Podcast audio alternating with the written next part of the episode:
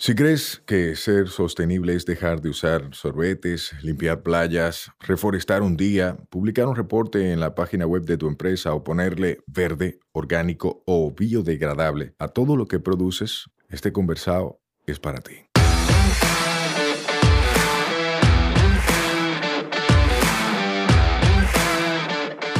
Hola, soy Sayuris Bonet, el motorcito detrás de la empresa Una Vaina Verde. Y hoy vamos a tener un conversado sostenible.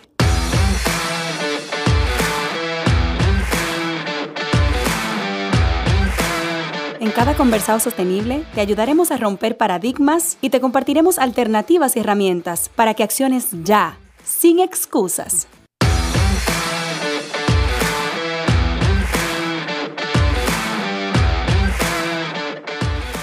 Hola, hola, hermosa familia verde. Espero estén súper bien. Yo estoy feliz porque llegó una nueva semana y con esa semana un nuevo conversado sostenible. Hoy tengo a alguien que seguro ya ustedes han visto un poquito porque ha compartido con la familia verde en el Corito Verde, en un conversado de Agora Mall y es Andrea. ¿Cómo estás? Encantada de estar aquí de nuevo contigo. Siempre es un placer compartir contigo y con una vaina verde. El placer es mutuo, la verdad que sí, porque siempre aprendemos vainas nuevas. Sí, me encanta. Mira, este espacio es para conocer a la persona detrás del rol.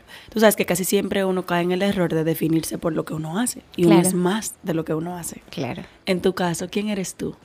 Eh, bueno, mira, yo soy Andrea Giraldo, soy una chica común y corriente con muchísimos sueños, muchas ganas de salir adelante y soy loca y apasionada por mostrar mi amor por la organización y el orden.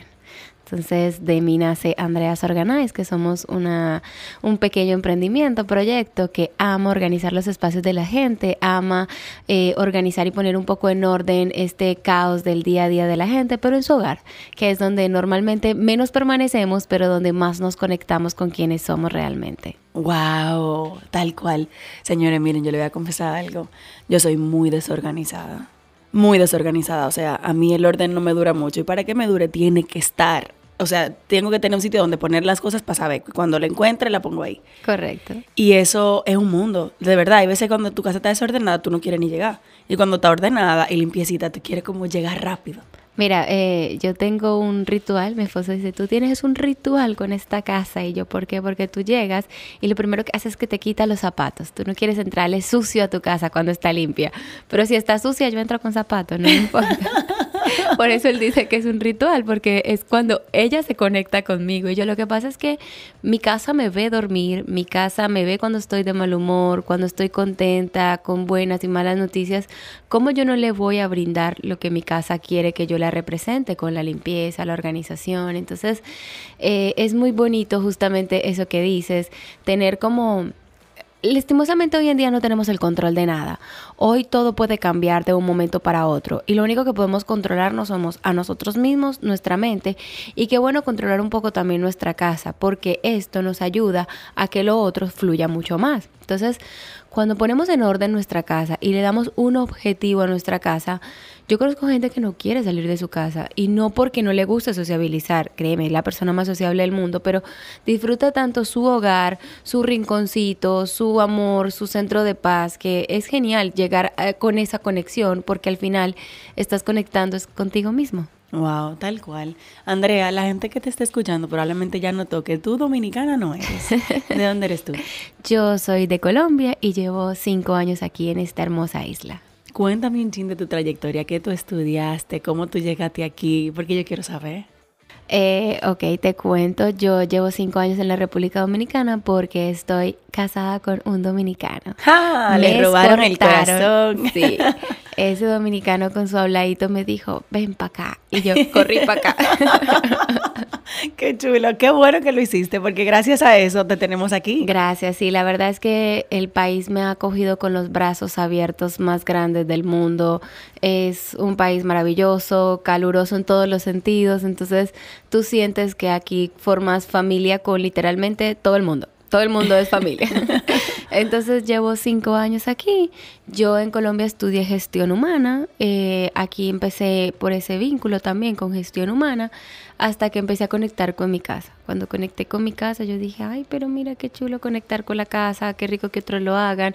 Y pues ahí nace Andreas Organize. Aquí también estudio administración de empresas, entonces tengo las dos carreras y, y ya me dedico 100% a Andreas Organize. ¿Y qué tal? O sea, ¿qué tal emprender en algo que depende tanto del otro y que el resultado es para el otro? O sea, porque tú vas y te metes en una casa que no es la tuya y la haces tuya. Porque para poder convertirla en, en, el, en tu visión, tú la haces tuya, te internas ahí. Yo he visto tus videos y es como que, Dios mío, esta mujer va a saber más dónde están las cosas que los dueños. Eh, créeme, ayer una clienta me llamaba y me pregunta, mira, ¿tuviste una gafa? Y yo, sí, ¿dónde se ponen las gafas? Y ella, ¿dónde? Y yo, yo puse un cajoncito para las gafas. Pero nada, la verdad es que es justamente eso. Si yo que soy una extraña me puedo conectar con la armonía de tu casa, imagínate tú que están tus pertenencias y que ahora que las vas a tener en orden va a ser mucho más fácil conectar con tu casa, con tu hogar y por ende ahorrar un mundo de tiempo, un mundo de dinero y ahora sí dedicarte a lo que verdaderamente quieres. Entonces, cuando yo puse mi casa en orden me sobró mucho tiempo y yo, ay Dios mío, ¿yo qué voy a hacer con todo este tiempo? Y ahí es que empiezo a investigar y ahí es que nace pues Andreas Organize como tal. Eh, lo más bonito de todo esto, como tú dices, es ver como una persona con un tipo de vida súper diferente al mío, con lo mismo que yo hago, que es la organización, puede volver a conectarse con sí misma. Entonces, como que esa cosa en común que tenemos todos nos hace tan, tan únicos, tan inigualables y como tan bonito poder decir, mira, tus cosas son diferentes a las mías, pero con lo mismo que yo aplico, que es la organización, tú y yo podemos estar igual de conectadas con lo de cada una. Wow. Eso es muy bonito. Wow, tal cual. ¿Y cuál ha sido tu experiencia? O sea, la gente cuando tú llegas, ¿Cómo te recibe? Bueno, no te voy a mentir que el mercado es un poco nuevo, no es de que de hace 100 años, pero la verdad es que la organización existe desde que existe el ser humano. Desde que existe el ser humano se necesita un control, un parámetro, se necesita un paso a paso, se necesita que todo esté, que todo es como un engranaje. Lo mismo es la organización, todo debe estar de acuerdo a un orden, que eso se lo da normalmente la persona con su día a día. No es lo mismo organizar un espacio de una persona que es abogada, una persona que es contadora o una persona que es ama de casa ya que todos tienen diferente cronología de hacer las cosas y pues ahí es cuando uno entra con la experiencia de uno, cómo yo puedo lograr que esta persona, siendo esto, pueda hacer su vida más fácil, teniendo en cuenta que solamente ella conoce más su vida que ella.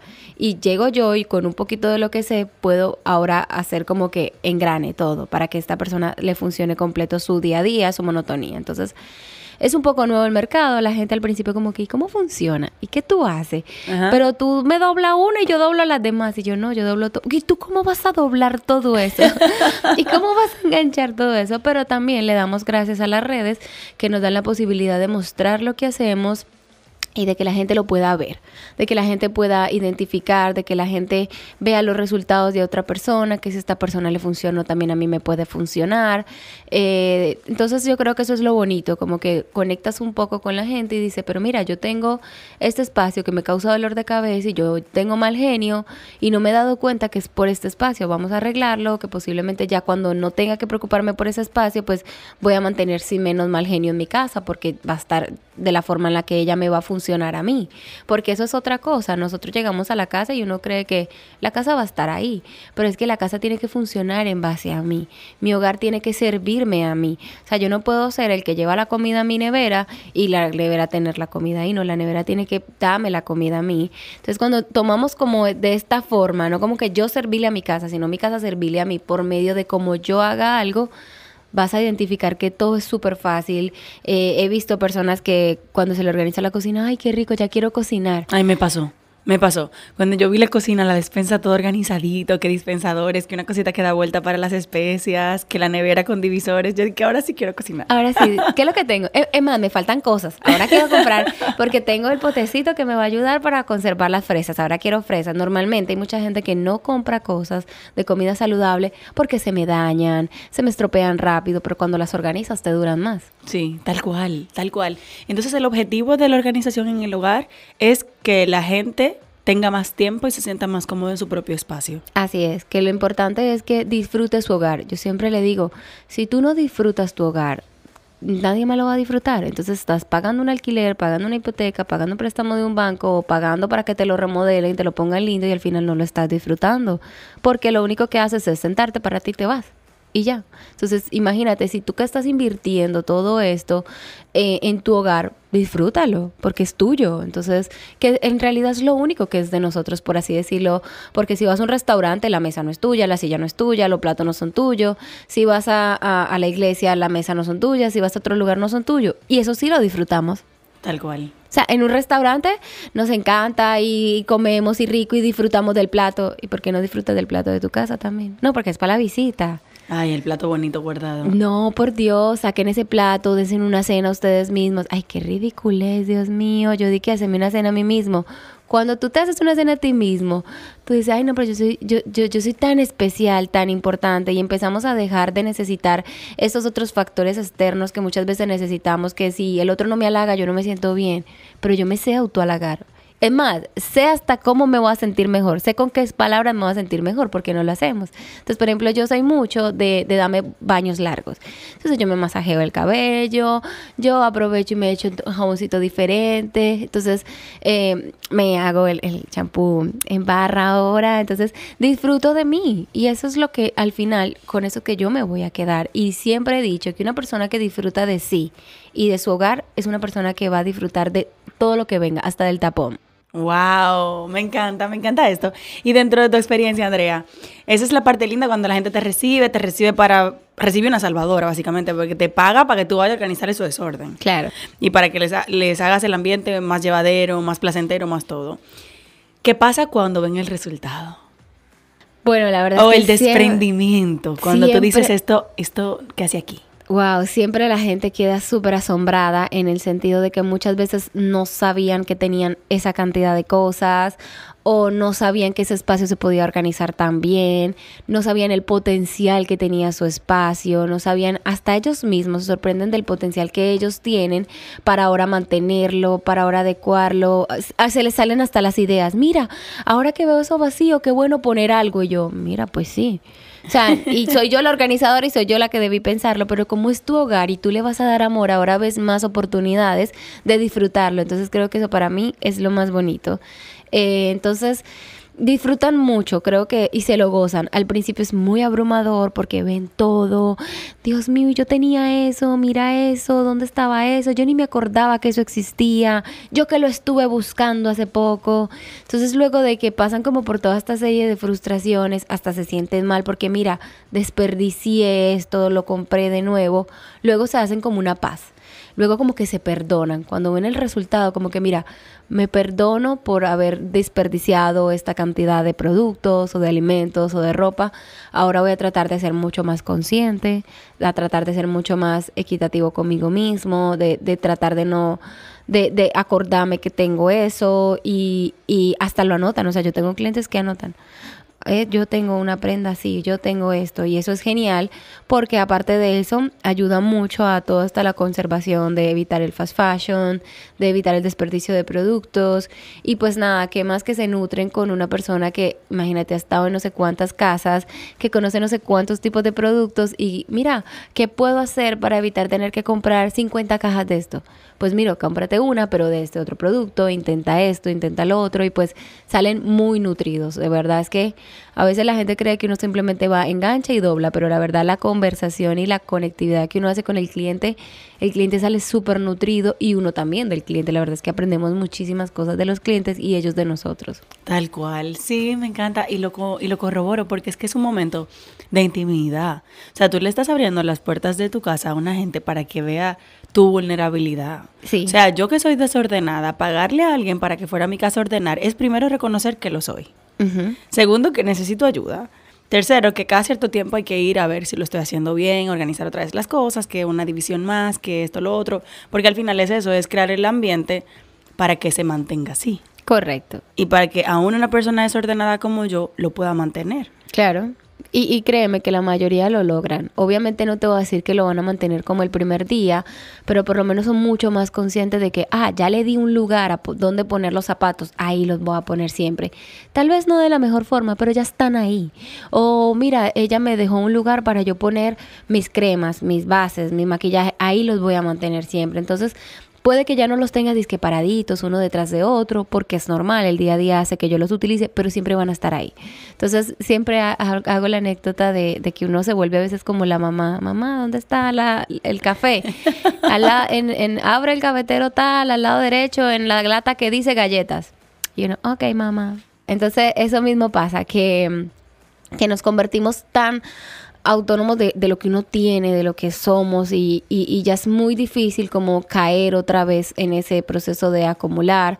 Obvio, no te voy a negar que hay, porque hay que aceptar que no todos tenemos eh, el mismo estilo de vida. Algunos por el estilo de vida lo hacen, hay otros porque ya tienen gustos diferentes y es entendible.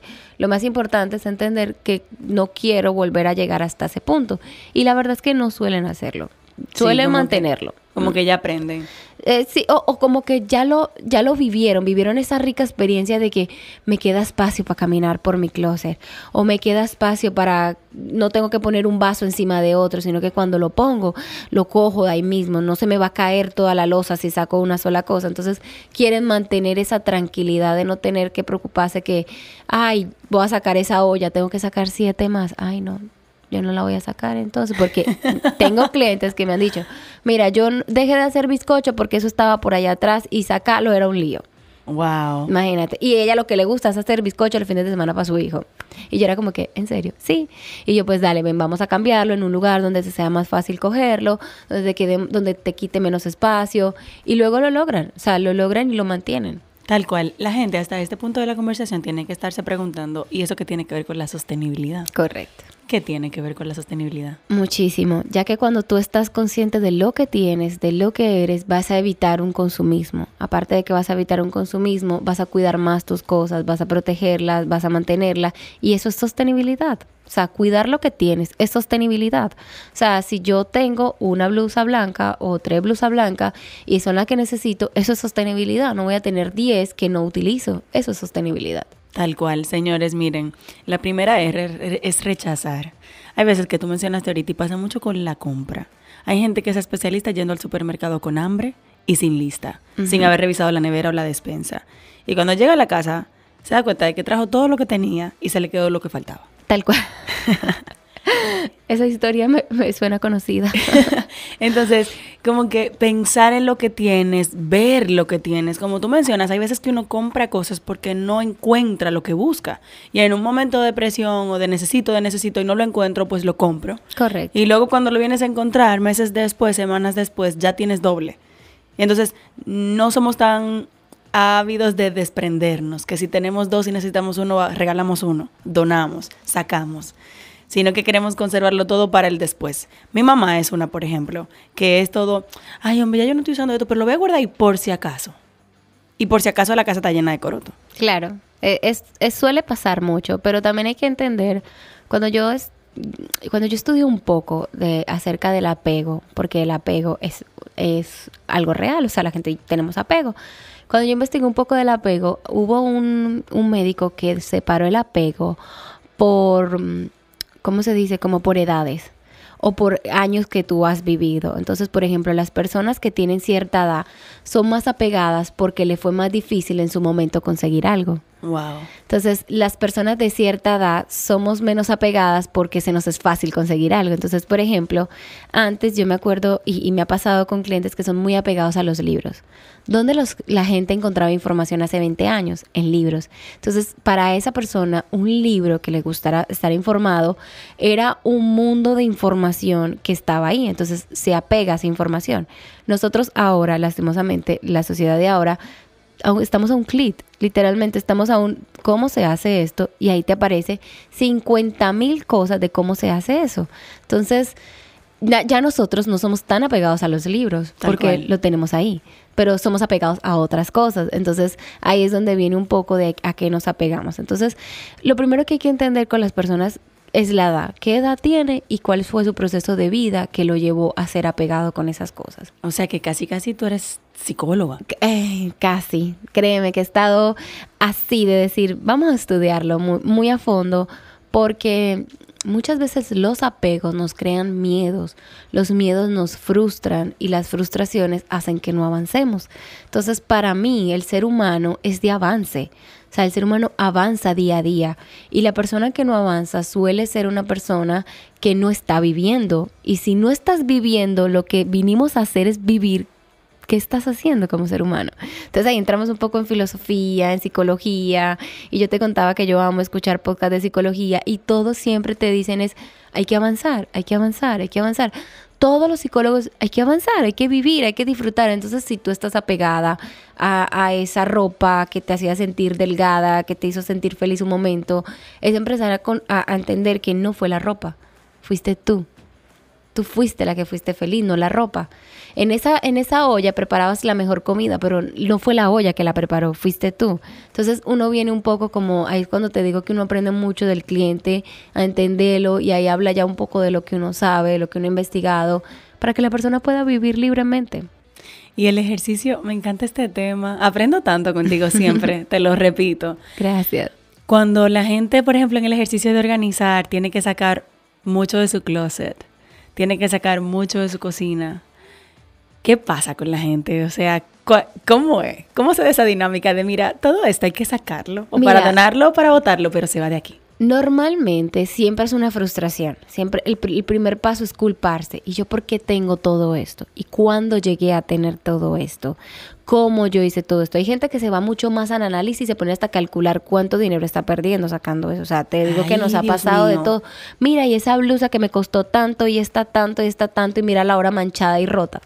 Entonces, hay gente que se llega hasta a cuestionar su economía con eso. Entonces, ahí uno entra en un proceso de paz con ellos mismos. Mira, no lo vamos a votar. Vamos a empezar a separar cuál es para donar, cuál es para regalar, cuál tú puedes de verdad conservar por un tiempo más hasta que te des cuenta si de verdad lo necesitas o no y cuáles son los que sí se quedan en serio. Entonces, eso es un proceso que uno lo, ve, lo hace ver rápido por redes que simplemente sacó y votó, pero la realidad es que el cliente tiene un sentimiento. Entonces, uno primero debe respetar ese sentimiento 100% y segundo debe de comprenderlo y tercero animarlo a que lo, lo, lo supere porque todos los sentimientos los superamos. Entonces, el primero es culparse y mira, no te culpes porque tú no sabías, el día a día te llevó a esto, entonces uno empieza a conversar. El segundo paso, ¿tú crees que lo puedes regalar? ¿Hay algún familiar que te lo acepte? Eh, no sé, una prima que le gustaba y, o que te dijo, mira qué bello te queda esto, o tienes alguna amiga que alquila vestidos. Entonces uno empieza a buscar. Y normalmente siempre termina como que, sí, no te preocupes, yo conozco una chica en Instagram que vende ropa de segundo y yo le puedo decir que la venda. No, no te preocupes, mi, mi prima le encanta esta ropa, yo se la regalo. No te preocupes, o sea, hasta las personas de nuestro hogar, como son las doñas del servicio, yo le digo doñas, eh, yo, sé que tienen otro nombre y pido excusas, pero yo le digo a la mía, la doña de la casa, porque ella es la que sabe dónde está todo.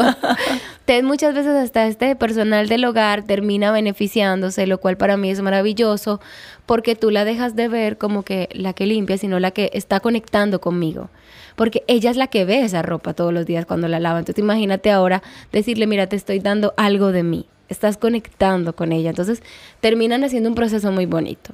La, la que sí es de, de verdad para votar nosotros tratamos de hacerlo de forma consciente.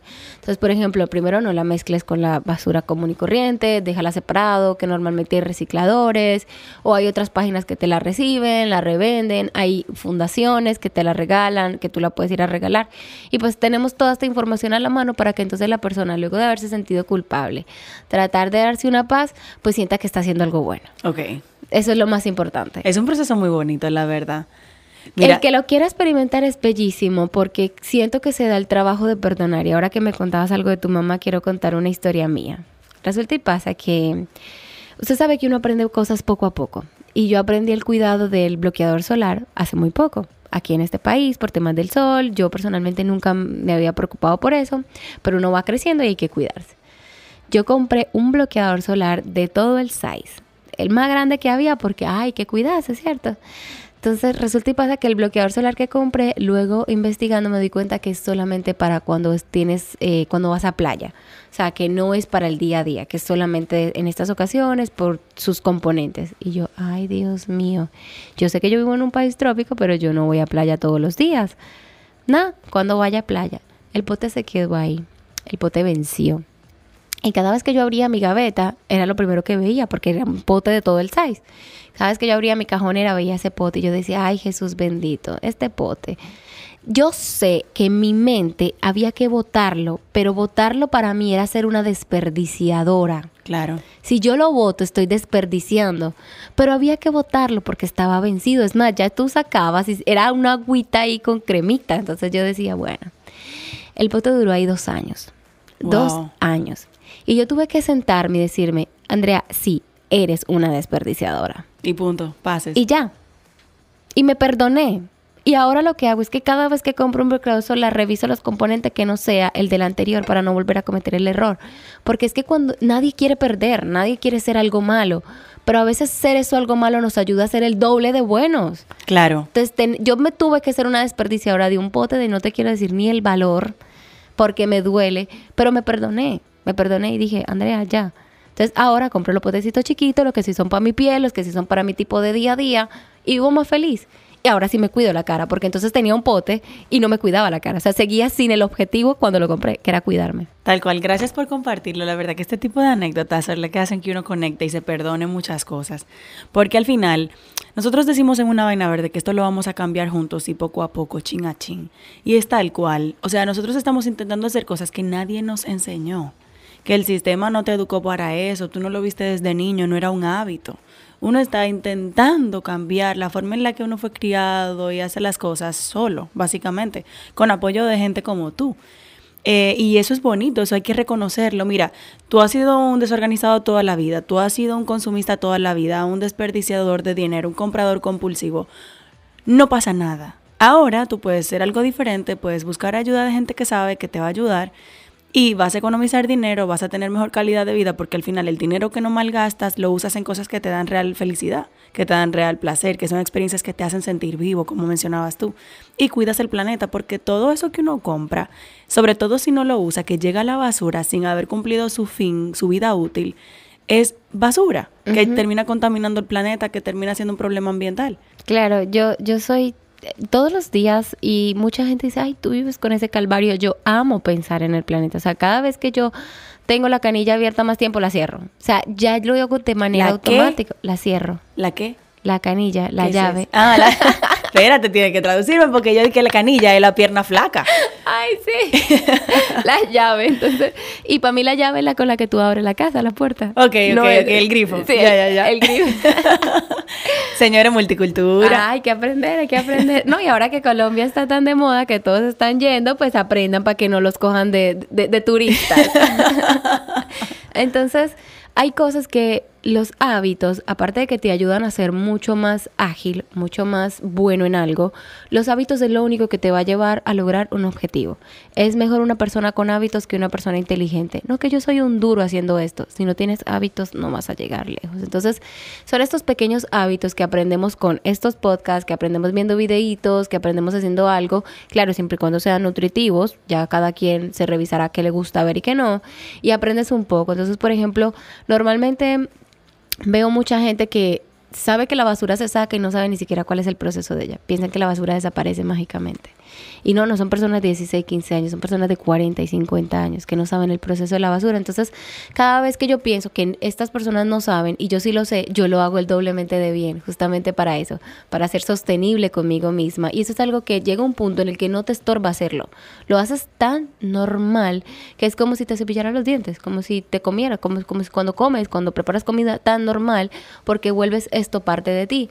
Y si volvemos el mundo parte de nosotros, que es donde estamos, lo vamos a amar y lo vamos a cuidar muchísimo más. Tal cual, tal cual. Andrea, ¿cómo la gente conecta contigo? ¿Cómo contrata tus servicios? ¿Dónde consume más información de valor? Eh, nos pueden seguir en Andreas Organice, en Instagram, en Facebook, también tenemos nuestra página web www.andreasorganice.com y nada, ahí estamos disponibles, tenemos una comunidad muy bonita donde nos conectamos todos, hablamos todos, siempre estamos atentos a nuevos consejos, nuevos tips, no todos son míos, también son de mis seguidores, entonces eso es lo bonito, que no solamente comparto cosas que yo sé, sino gente que cosas que la gente me dice, mira, encontré esto a más buen precio, hice esto y me funcionó, lo comparto. Qué bonito. Señores, ya ustedes saben, síganla. De verdad que con Andrea siempre se aprende activen las notificaciones para que vean las historias que me encantan. Ella sube reels educativos, pero las historias me encantan porque es ese día a día y que me recuerda, organiza, Sayuris, organiza. La ropa que te quitaste ayer, si, la, si no la vas a usar, ponla otra vez en la percha. Es como que, ¡ay, recordatorio constante! Nada, pero te aseguro que cuando llegas a tu casa y no tienes que hacer eso, descansas full o te dedicas a otras cosas o te estresa menos, así que nada, de nada entonces. Tal cual. Un mensaje que quieras dejar para cerrar ay, que vivan su, su casa, vivan su hogar, vivan, no importa cómo tú quieres vivir, siendo profesional, siendo el que vende empanadas, vive como tú quieras, pero vive y disfruta de tu hogar. Ya ustedes saben, señores, bye bye. Bye. Nos escuchamos la próxima semana. Recuerda que esta vaina es todos los martes. Mientras tanto, nos vemos en las redes, arroba sayurisbonet y arroba una vaina verde. Bye bye. Este podcast se graba en nuestra casa, M33.